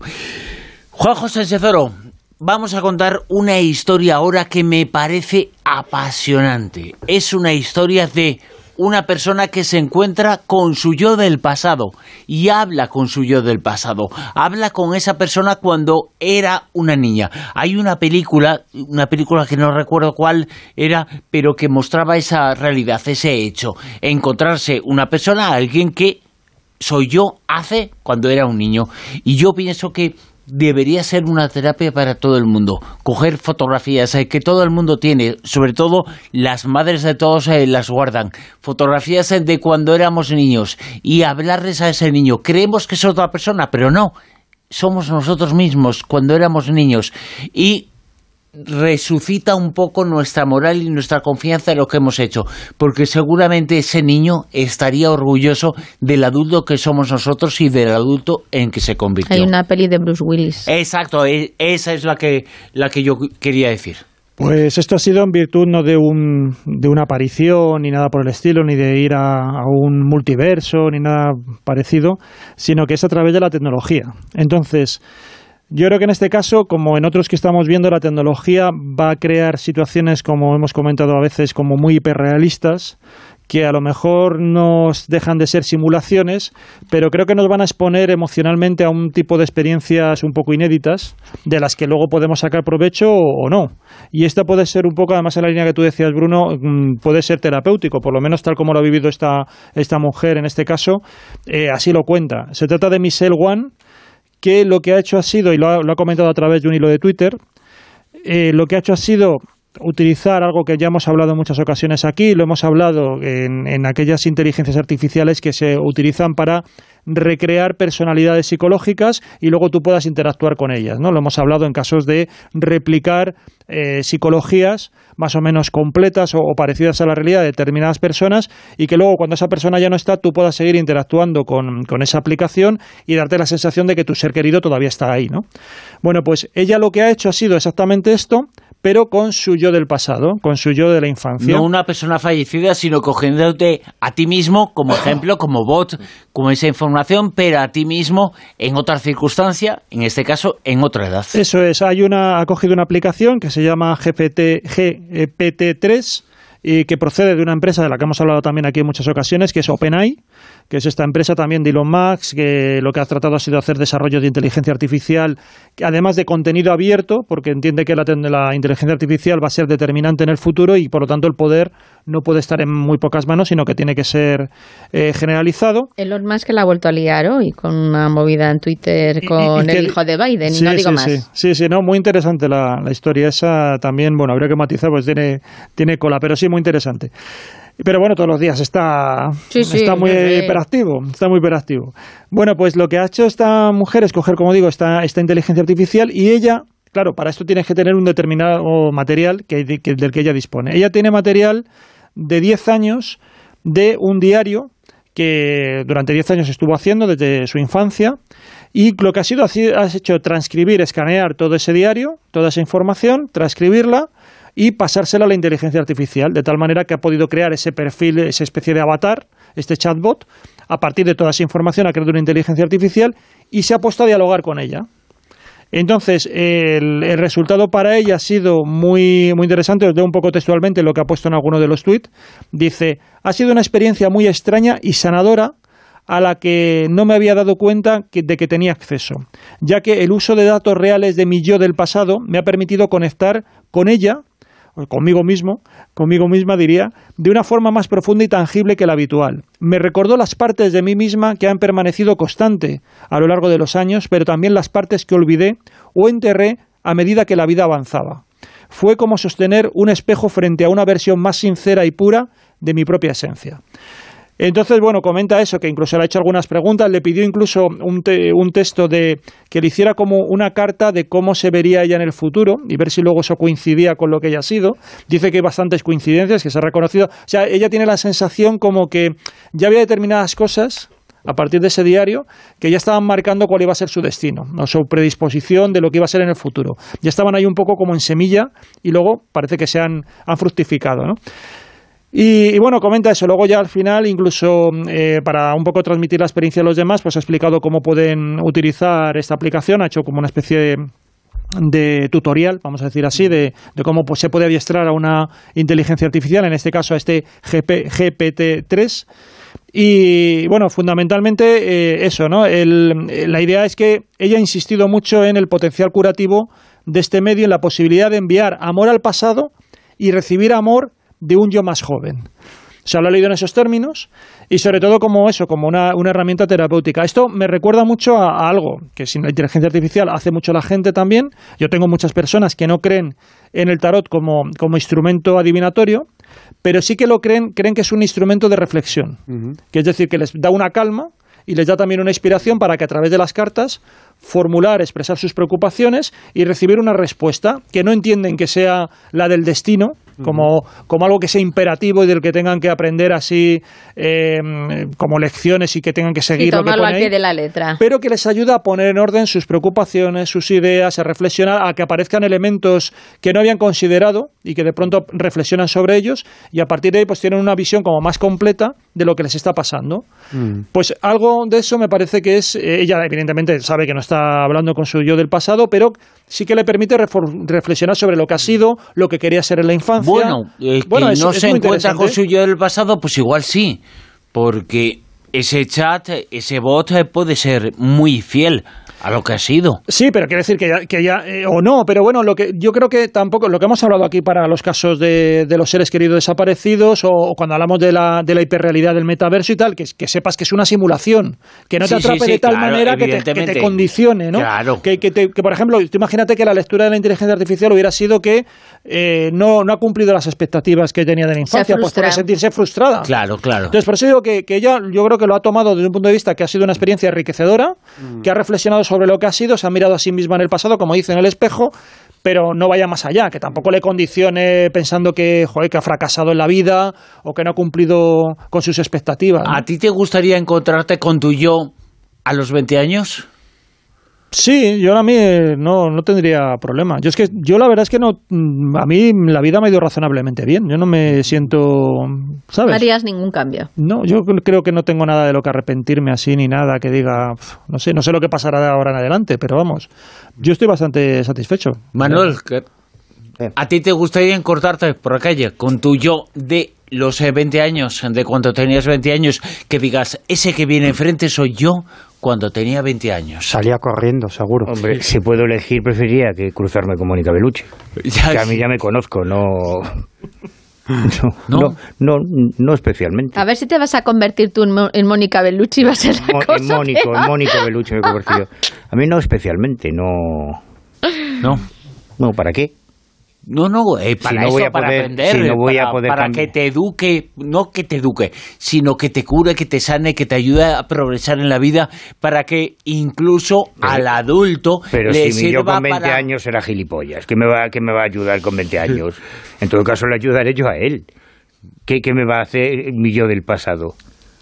en todo caso, le puedes, dar consejos, le puedes dar consejos. yo a él, pero no él a mí, que es lo que está diciendo. O igual él a ti. O te puede decir, mira, me gustas, me gusta mi Manuel de, de ahora de los eh, ¿cuántos son? 56, 60, 85, que salía en el nodo con Franco. Sí, pero ¿para qué vale eso? bueno, ella, ella comentaba aquí que, que, me diga que le gusto. Le, diríamos, me importa? Manuel, ¿qué, ¿qué, novio más joven tienes y cuánto se parece a ti? claro, pero no, no, no, no, veo yo en que te enriquecería encontrarte con ella. Ha dicho, yo creo que sí. Que ella ha dicho que, que le ha permitido también, pues como todo, ¿no? Volver un poco a esa niña, a esa niña interior, ¿no? Entonces, a determinadas cosas que a lo mejor veía con otra, con otras pupilas, mm. pues ahora también la ha recuperado. Decir, yo ya era capaz de ver, pues nos pasa a nosotros también cuando leemos cosas que escribimos hace tiempo. Exacto. Y decimos, pues lo veía de esta manera y ahora de otra, ¿no? Entonces está bien, siempre es un reencuentro. ¿A ti te gustaría? Están bien. Yo es que mm, digo a veces que yo tengo el síndrome de Benjamin Button. porque Yo de pequeña era como muy mayor, muy adulta por circunstancias X. Y según voy cre- eh, evolucionando, creciendo, eh, creo que disfruto más de la vida. Y entonces ahora me siento mejor conmigo misma. Mado Y Martín- sí hubiese cambiado cosas, ¿eh? Sí. Claro. Sí. Muchas. Yo creo que todo el mundo. No, no, mundo no una barbaridad, cosas, sí, pero sí, claro, sí, matizaría que me su hubiese, vida. me hubiese ido mucho mejor, que he sido muy mm, gili lo que sea. Mado Martínez. Yo es que em, tengo la teoría de que las mujeres somos más guapas a medida que cumplimos años. Entonces, no solamente por fuera, sino también por dentro, ¿no? Yo creo que cuando tenemos 20 años, para mí fue una época de, de, bueno, de, pues que también hice mucho el gilipollas, ¿vale? Entonces, sí que me gustaría encontrarme con mi yo de 20 años mm, segura, no sé, eh, no sé si, si mi yo de 20 años estaría orgullosa de mí, pero yo sí estoy orgullosa de, de, de mí. Y también creo que algunas partes de mi yo de 20 años, a lo mejor, mm, mirad, no sé si, si os ha pasado alguna vez que yo una vez eh, vi una foto de cuando yo tenía 9 años, que hacía muchos años que no veía, muchísimos, de, tenía unos 9 o 10 años. Y yo tenía en mi mente la idea de que yo de pequeña era una persona feucha, ¿no? Eh, que no. Y cuando vi esa foto, y yo vi esa foto, dije, ¡Ah! ¡qué nena más bonita! Sí, ¿no? sí, sí, sí. O sea, que al igual. A cual- mí me ha pasado alguna vez. eh, con mi- yo ligaría con mi yo del pasado. No, es que yo dije, ¿quién era más bonita? ¿Qué cosita? O sea, ¿qué? O sea, pero, pero, pero, pero qué cosa, ¿no? Y, y creo que mi, si me encontrase con mi yo de 20 años, del, del cual tengo algunos prejuicios en, en, en mi mente, al igual me pasaría lo mismo. Al igual tendría partes que adoraría y que amaría. Y no me vendría mal reconocer esas partes. Miguel Pedrero. A mí me encantaría. Sí. Sí, sí, sí, sí. A mí me, me encantaría mantener un diálogo con mi yo de 15, 16, 17, 18, 19 o 20 años, incluso de 25. Sí, a mí me digo 20 encantaría. como un ejemplo, ¿no? Pero A mí, a mí sí, sí, sí me gustaría y además creo que iba a bonito. ser que iba a ser muy muy terapéutico. Sí, Mm. sí, sí, sí. Sin ninguna sin ninguna duda. A ver, Bruno. Yo, no, no, yo estoy absolutamente. Mi idea es exactamente la misma que la de Miguel.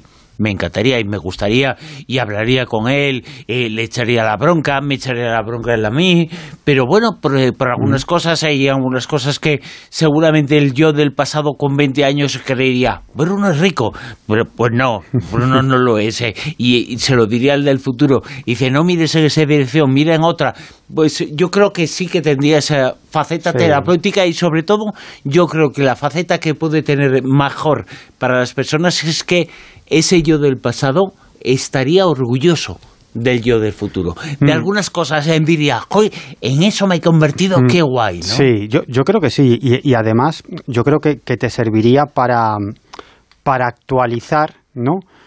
Eh, digamos, la visión del mundo, la- las esperanzas, lo que esperaba ese, ese yo tuyo más joven, ¿no? Lo que esperaba de la vida, ¿no? Y, y esa, esa ilusión que tiene la juventud, ¿no? Yo creo que Claro. nos pasa a todos, ¿no? Que cuando nos rodeamos de gente joven, ¿no? Nos queremos comer el mundo cuando somos jóvenes, igual cuando somos adultos, no nos damos cuenta que ya nos hemos comido el mundo. Claro, claro, o que todavía te lo puedes comer, ¿no? O que todavía te lo puedes comer y que... Mm. bueno, déjalo, ¿eh? Bueno, pero, pero, pero Sí, es así, sí, que, que todavía claro. que hay, que hay muchísimas posibilidades y que se pueden hacer muchas cosas, ¿no? Y, y eso es lo que te pasa un poco cuando te rodeas de gente joven, ¿no? Que tiene una perspectiva muy abierta, está empezando a descubrir el mundo, tiene sus ilusiones, ¿no? Pues yo creo que te contagias, ¿no? De esa, de esa ilusión y yo creo que de esa mirada más limpia, más limpia del mundo, más utópica y de lo que esperan del mundo, ¿no? Si yo ahora es cuando soy joven, si antes era mayor, ya te he dicho. Fíjate, No, pero estamos rodeados de una panda de viejos funcionarios, padres de familia lumino- nu- numerosa, pero Coño, pero que, Yo, que- yo a mí cuando me dicen, pero tú vas a, a un no. sitio a bailar donde hay jóvenes, digo, pues claro. Pero eh, ese tengo precisamente no me gana ningún chaval de 20 años, a mí no me gana en Pues, ilusión, eh, ni en utopía, ni en soñador, Claro, ni hostias. pues estamos Que parece que diciendo- tenéis que pagar ahí um, la, la- la- la- la universidad de los Pues niños. estamos joder. diciendo prácticamente eso, que Claro. seguramente nuestro yo del pasado diría, jo, qué guay, eres mucho más joven. Pues haz mucho que lo más, diga eh, el yo del presente, mucho hombre. mejor de lo que Bueno, yo tú no, tú imaginaba. no, que, que, que- que siempre estás de mala hostia. No. Y estabas Pero- igual con 20 pero- años. Eso te iba a decir, Manuel, eso no iba a pero- cambiar. Pero tú- Manu, Pero, tú con macho. tu edad, vamos a ver, Pero, Manu, tienes te el diente más encantaría- pero torcido, te los encantaría pensamientos que hablar con- tenías Manu. con 20 años. Pero es que- pero ¿cómo hablar con él una si soy yo, mundo Mado? No es la que tienes ahora. Y que no tenemos... pero tú bueno, imagina- a ver, eh, estos, esta panda de... Doctor No, en no. Alaska. Pero No, esto no, es Manu, no real, se está consiguiendo, se va a conseguir. Estamos ¿No en, el, visto? en el trabajo de eso, gracias visto, a la informática, gracias a la tecnología, se puede conseguir, se puede construir un bot, un bot con lo Pero que Bruno, es que evidentemente un bot es un truño, que un bot no es real. Yo soy real. Y yo soy el mismo Manuel de los 20 años. Y no hace tanto tiempo, aunque haga Pero muchos años.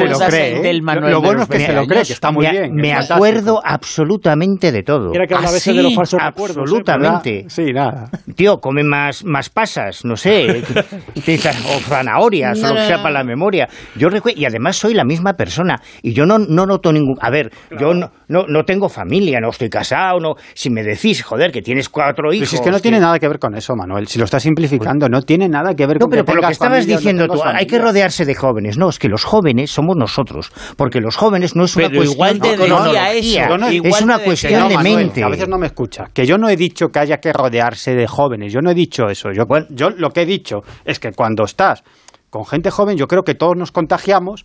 Yo, a mí por lo menos me pasa, es mi caso, ¿no? De esa, A mí me pasa justo al revés. de esa ilusión, ¿no? Y de esas ganas de descubrir el mundo que, que te lleva a comportarte un poco así, ¿no? Cuando ya tienes cierta edad y quizás ves el mundo de otra manera. Mira, ayer, todo tienes- déjame, ayer, ayer me escribe un chaval que yo no conozco de nada. Pero Y me espera, y espera, me espera. Dice, me dice, un chaval que debe tener 20 años o así, o sea, un chico joven, ayer, ¿eh? Me dice, no, es que eh, don Manuel, don Manuel, tu padre, o sea, me llamé Manu, ya empezamos mal, ya vamos mal. No, es que acabo de abrir, acababa de abrir, ayer, un canal de YouTube y me gustaría entrevistarle, patá, pues venga, ya, ahora mismo. ¿Cómo ahora mismo?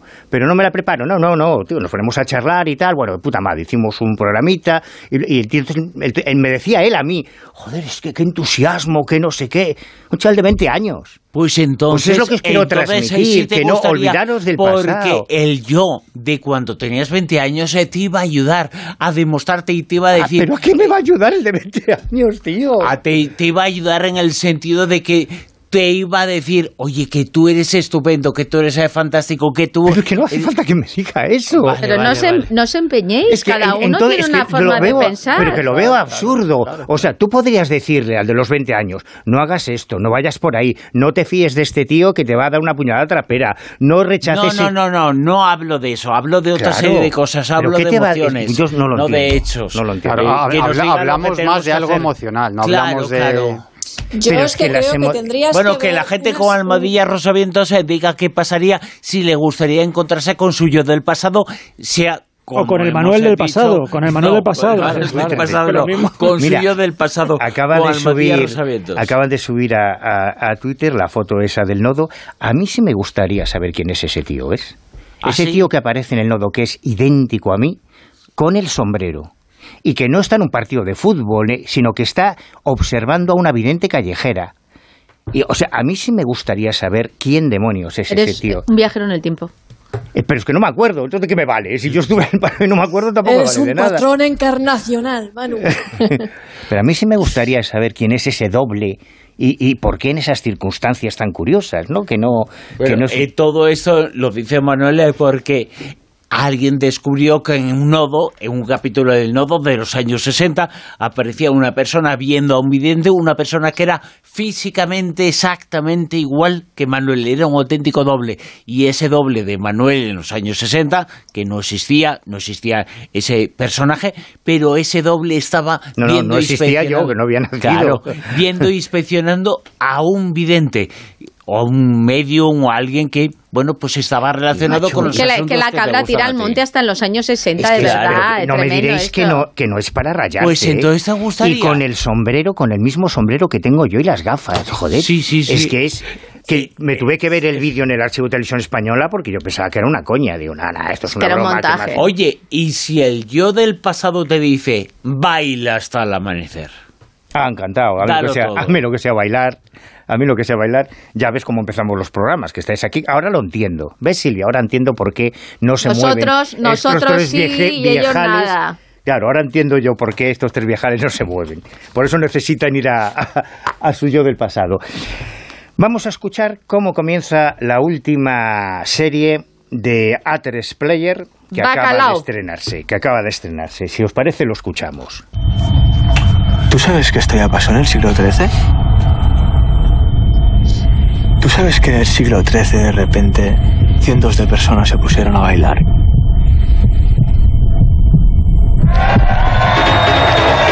Estaban encima de un puente ¡Eres el puto mejor! y eran tantos y bailaban tan fuerte que de repente el puente se vino abajo. Aquí ni Dios está pensando en su vida. Pero ninguno de ellos intentó nadar. Siguieron bailando. ¡Dar coño! Una enfermedad decían que era la danzamanía. La enfermedad del baile. Se ve que ahora la hemos pillado aquí, en Valencia. Subidón, subidón, subidón. Eh, sí, Teníamos que haber sí, sí. puesto Lesta sí, Lesta- Lesta no. La Ruta es la, la serie que empieza con esa reflexión histórica real sobre una serie de, no sé si decir, plagas o, o- o- o suce- extraños sucesos contagiosos que efectivamente se produjeron en el siglo XIII, concretamente en 1278, en Alemania y en otros lugares y en otros momentos de la historia. Eh, en este caso en concreto, al que se estaban refiriendo los protagonistas de la ruta, eh, y como decía este, este tráiler de la serie, se produjo una especie de locura colectiva por la que la gente se ponía a bailar, y en algunos casos casi hasta morir, o en este caso en concreto encima de un puente que por el peso y el efecto de la danza se rompió y se cayeron y, y varios de ellos se ahogaron, y a los otros los llevaron a la iglesia donde se veneraba a San Vito, y de ahí viene el término el baile de San Vito, para referirnos a, a, estas, a estas, estos extraños acontecimientos. Hay un montón de casos eh, documentados a lo largo de la historia, en la, en la Edad Media y, y más recientemente, y me ha llamado poderosísimamente la atención un artículo publicado esta semana en el que un investigador, profesor titular de la Universidad de Auckland, Robert Bartholomew, le ha dado la vuelta a la tortilla y hace una, una interpretación que yo desde luego no, no conocía y muy diferente a las, a las tradicionales. A todos estos episodios eh, que se han registrado en distintas partes del mundo y en distintos momentos de la historia, que de pronto una comunidad empieza a bailar frenéticamente unas danzas que suelen, eh, según los cronistas, terminar en eh, tocamientos en relaciones sexuales, incluso en orgías. Se habla de que en algunos casos literalmente estas personas danzaban colectivamente hasta morir, hasta perder la conciencia o hasta fallecer. Pero este, este sociólogo neozelandés ha hecho, una, ha hecho su tesis doctoral sobre este tema, ha hecho una investigación muy interesante y hasta ahora se decía que esta, estos ataques, estas locuras colectivas, eran una especie de enfermedades psicogénicas de masas provocadas por el estrés, porque en algunos de los casos eh, se han documentado justo después, por ejemplo, de un brote de peste, de peste negra, una hambruna, una inundación, que todo se, se vinculaba con una especie de, de locura transitoria y colectiva a causa del estrés, o en otros casos, y esto también lo había escuchado muchas veces, se relacionaba con una intoxicación por cornozuelo del centeno, que es un hongo que, que se produce en, cuando se, en la planta con la que después se procesa se hace el pan, entonces cuando el cornozuelo eh, va incluido en esa cocción, pues puede provocar experiencias alucinatorias, y en cambio, para las parturientas era bueno, les ayudaba. Porque es una droga natural, digamos, por, decirlo de, de, una forma explícita. Pero no, este, este investigador ahora plantea una, una hipótesis diferente que a mí me parece muy curiosa. Él ha seguido la pista de estos casos principales de, de esta locura de la danza en, en, la Edad Media, a partir del siglo XIII, y ha localizado que los principales casos se describen cerca de santuarios e iglesias muy determinadas muy, y muy concretas. Y además en momentos históricos, como decía, después de pestes, después de inundaciones, de tragedias. Así que su conclusión, lo que la, explicación que él eh, presenta ahora es que en realidad esos colectivos de, de personas, de danzantes, existieron, fueron reales, pero se trataba de peregrinos, además peregrinos eh, que visitaban santuarios muy concretos y que provenían de eh, contextos culturales también muy concretos que él ha ido rastreando en cuanto a, ciertos rituales relacionados con la danza, eh, con el baile. Él además, digamos que hace una revisión de las fuentes históricas que normalmente eran eclesiásticas y que eh, digamos que interpretaban como algo casi satánico eh, que de repente esas mujeres danzantes mostrasen los pechos o que se terminase teniendo relaciones sexuales. Entonces, la conclusión que, a la que él ha llegado en esta investigación es que se trataba de peregrinos de ciertas comunidades que viajaban a esos monasterios y esas danzas formaban parte de unos rituales ancestrales para ellos, igual que esas que esos contactos sexuales que no danzaban hasta morir, sino que en realidad eh, ellos danzaban durante unas horas, descansaban, comían, tenían relaciones, luego volvían a danzar, pero que no se trataba ni de un efecto psicodélico por causa del cornezuelo, ni de un trastorno psicológico, sino que estaba más relacionado con unas prácticas rituales ancestrales que se fueron perdiendo con el paso de los tiempos, de los años, y eso es lo que hizo que fueran desapareciendo los casos de, de estos danzantes frenéticos. El after hour ancestral, ¿no? Estás diciendo. Más o menos, más o menos. Que resucitó en Valencia hace unos años. Pues eso que hemos eh, contado en La Rosa de los Vientos esta noche, en la tertulia Zona Cero, en donde aún os vamos a contar algunas cosas y algunas informaciones. Esta que tiene que ver, por ejemplo, con los sonidos, los que emiten y las eh, características de los sonidos que emiten los murciélagos. Sí, aquí voy a pedir la colaboración. Le voy a coger así un poco a tres manos a nuestro querido Sergio Monforte. Y quiero que me prepares algo de Axel Rose algo de los Gun and Roses. Y ahora os voy a decir por qué. ¿Qué tiene que ver los murciélagos con cantantes como María Carey o Maraya Caraya, como lo llamen? Con, con Axel Rose, eh, que los murciélagos y Axel Rose le gusta estar ciegos. Con Prince, con Prince o con Axel Roses, pues tiene que ver, tiene que ver, y tiene que ver con la forma de comunicarse. Y os cuento, resulta que eh, hay un estudio que procede de un equipo de investigación de la Universidad del Sur de Dinamarca, dirigido por el profesor Cohen Eleman, que es del Departamento de Biología este señor, y bueno, están estudiando los murciélagos. Y, bueno, pues resulta que han eh, visto que producen una gama extremadamente amplia de frecuencias sonoras, ¿vale? Que incluso esta frecuencia sonora supera con creces la capacidad humana.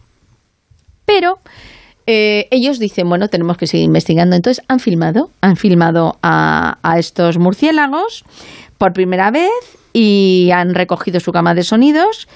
Y, bueno, pues eh, llegan más o menos a ciertas conclusiones que dice que se parecen a sonidos y, cantos. Y estos sonidos y cantos son similares a cantantes de death metal, ¿vale? A miembros, por ejemplo, del pueblo de Tuba de Siberia o de Mongolia. ¿Por qué? Porque emiten con la garganta lo que le llaman las cuerdas vocales falsas. No es que hables con tus cuerdas vocales o cantes con tus cuerdas vocales, sino que utilice las cuerdas vocales. Entonces, si tiene Sergio algo, Venga, pues escuchamos. vamos a Sí, escuchar. sí, sí.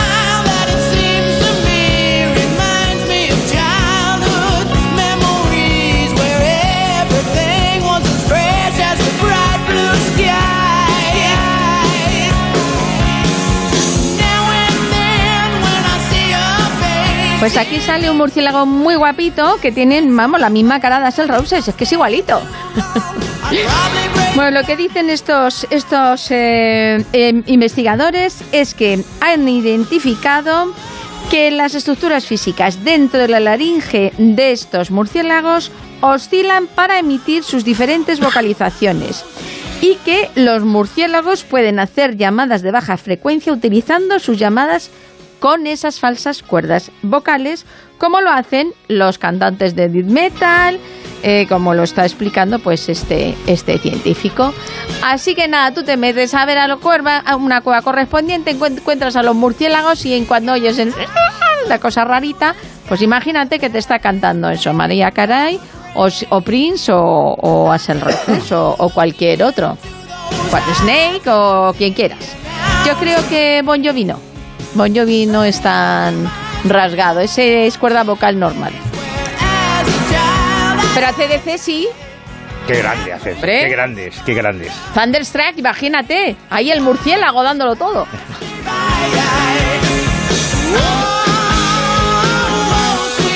Todos eh, los eh, veranos eh, cuando busco, este verano también busco, cuando busco una sintonía, una música para el comienzo del sumario, cada dos años eh, lo solemos cambiar y busco músicas, músicas extrañas de países que podemos considerar raros. Y estuve y me hice un especialista en música de Mongolia. Y aprendí muchísimo sobre música de Mongolia. Ay, Me cántanos algo, a cántanos escuchar- algo, no, Bruno. me harté a escuchar música de Mongolia. Y ahí tienen un tipo de canto especial, claro. un canto con la garganta que le llaman diofónico. Y es un canto muy especial que se parece mucho a esto que ha contado Silvia. Claro, yo, yo he tenido es- la suerte de verlo en directo. Claro, en muchas porque aldeas. es un canto el, eh, eh, bastante... sí, Claro, el canto mongol, exacto. Y aquí suena Repite, en, una, repite. En, una, en una sección, en la danza de la mentira, suena The Who, que es un grupo de música que hace rock heavy, pero que es de origen mongol. Y tiene esa voz el cantante. Y se utiliza ese tipo de, de música, ese tipo de, vo- voz eh, cultural, podemos decir aquí, que se- canta en realidad desde el fondo de la garganta. No se canta desde la garganta, se canta desde el fondo de la garganta. Y ese es el tipo de música, el tipo de voz del que hemos hablado en esa información. El vibrato, el vibrato de la laringe, que es la cuerda vocal falsa. Lo, lo que se Hay que hablarlo bien. Oye, lo, Lo que se aprende en la Rosa los Vientos, Lo que ¿eh? aprendí yo de música, de música mongola, muchísimo. Y estuve buscando, estuve buscando información, estuve buscando datos, escuchando a unos y escuchando a otros, y acabé. Eso me llevó a escuchar música que se estaba haciendo ahora en Japón. Bueno, y ahí fue cuando descubrí Ado, que es la persona con la que abrimos eh, el programa cada noche en, la, en el sumario. Pero yo Eh, quiero que traduzcan la letra la- ¿De qué? de Ado. Bueno, ¿Algo? Yo, yo no puedo traducir la letra. ¿Cómo que no? Japonés, que yo no ¿En japonés. en algún ah, bueno, sitio? hay- en algún sitio se puede Claro. buscar. Es una persona que le habla. eh, la cantante en ese, en ese momento le está hablando a la sociedad de una forma muy dura, eh, está hablando de esa sociedad y ella dice, ella dice, soy la voz, y eso me, me llevó a hacerlo, soy la voz eh, de la conciencia que está contra la sociedad. Y es eso lo que me impulsó un Y poco ahí, ahí te a llegó, ahí te, ahí te tocó. Pero eh, cuando yo busco música para el comienzo del sumario, busco sobre todo un ritmo, una voz, una sobre todo también un idioma que sea basta y eso es lo que buscaba un idioma que no fuera eh, alfabético como el nuestro que no fuera sencillo escuchar y atender a la música, sino atender al ritmo para que lo que se decía tuviera valor Anda, y tuviera anda que si fuera una canción a la Navidad, imagínate. Sí, si, sí. si la letra es una oda a la Navidad. Sí, sí, sí, eh, pues eh, no estaría en el sumario del programa. Por cierto, eh, Bueno, Miguel, perdona, solamente una cosa. ¿Cuántos nos han hecho un tatuaje en japonés o en sabe Dios qué? Que dice, esto dice tal, y luego otro que lo conoce dice, "Mm, perdona, pero te estás poniendo una cosa muy rara. Eh, Miguel, vamos a finalizar la tertulia Zona Cero de esta noche hablando de algo que nos está acompañando y que nos acompaña como un apósito, como un tercer brazo o como una prolongación del brazo. Hablamos en del teléfono móvil. Sí, sí, pues parece que un nuevo estudio acaba de descubrir que la adicción a los teléfonos móviles inteligentes reduce la capacidad creativa del cerebro. O dicho de otro modo, que la adicción a los teléfonos móviles nos hace gilipollas. Básicamente. Sí, al final voy a tener razón. Eh, Yo no digo nada. Según este estudio, se Como si pierde... no tuvieras móvil, tú. Hombre, inteligente, inteligente no... Otra cosa es que pases de los no. programas, eh, pero aparato tienes. Sí, aparato, gracias a Dios, Aparato no tengo ningún móvil. problema Aparato con el aparato. Aparato genital tendrá, ¿no? Tengo, tengo un aparato perfecto para lo que lo necesito. Bueno, puedo continuar, ¿no? Sí, sí, sí, Vale. continúa, continúa. A ver, a ver cómo levantas esto. Sí, efectivamente. Bueno, sé que levantar. Bueno, pues iba a hablar de fluidez ahora mismo. pues lo estamos arreglando. Bueno, Que llegue el boletín ya. Estamos en el momento. Que llegue el boletín, por favor. culo, pedo, pis. ¿Cómo se- Está hem- hemos viajado al pasado ya, ya mira, estamos con nuestro Justo- yo del justo iba- pasado. Iba, a hablar de fluidez y flexibilidad. No digo nada, ¿no? Bueno, según este Claro, estudio... ¿ves cómo, cómo os ha venido muy bien el calentamiento inicial? ¿Eh? Todas las noches antes de la tertulia a calentar. Bueno. Cada uno que caliente como pueda. Como pueda, ¿no? Como le dejen. Bueno, pues básicamente lo que dice este estudio es que se pierde fluidez mental, flexibilidad, originalidad debido al impacto que tiene esa adicción a los teléfonos móviles en la corteza y en los lóbulos temporales. Y esto lo han descubierto un equipo de investigadores de una universidad china que lo han publicado en una revista internacional científica. Que tenían teléfonos móviles. Seguramente, seguramente, ¿no? Y, y bueno, lo que dice es que, es que esta adicción pues afecta a las personas en la corteza prefrontal del cerebro y en los lóbulos temporales, que son los que gestionan el habla, la memoria, el aprendizaje y las emociones. Y, lo que provoca es que estas personas, pues, mm, que son adictas a, a los teléfonos móviles inteligentes, pues no se activen de la manera adecuada estas partes del cerebro cuando se está pensando creativamente, ¿no? Es cierto que existió una investigación anterior que ya descubrió esto, pero el nuevo estudio lo que ha hecho es determinar qué áreas del cerebro responsables de la disminución creativa se ponen en funcionamiento en estas personas adictas a los, a los teléfonos a los teléfonos móviles, ¿no? Y, bueno, básicamente lo que lo que utilizaron fue eh, una serie de programas de inteligencia artificial, electroencefalogramas y eh, una serie de prácticas que consistía en presentar al grupo de las personas adictas a los teléfonos móviles inteligentes pues mm, un objeto y decirles cuáles eran los dos usos fundamentales de ese objeto y pedirles que enunciaran otros usos posibles de ese tipo de objeto. Y lo mismo hicieron con un grupo de control que no eran adictos a los teléfonos móviles y así descubrieron todo esto. O sea que, que ya sabéis, básicamente el resumen, los teléfonos móviles nos están haciendo completamente gilipollas. Y hacen el estudio y hacen la investigación de personas que tienen teléfono móvil y que lo usan mucho. Claro. O sea, que saben y hablan de la experiencia personal, ¿no? Pues probablemente, probablemente. Yo precisamente no soy un ejemplo, porque yo no soy adicto a los teléfonos No, móviles no, para y tú lo nada, no sabes. coges nunca. No, me puedes enviar un WhatsApp hoy y te puedo responder la semana que viene, Sí, no hay sí, ningún y problema. dice, perdona que me haya dado tanta prisa, pero es que me ha cogido justo el teléfono en este Exacto. momento. Y responde la semana siguiente. Hasta aquí la tertulia Zona Cero de esta noche, tertulia con Miguel Pedrero.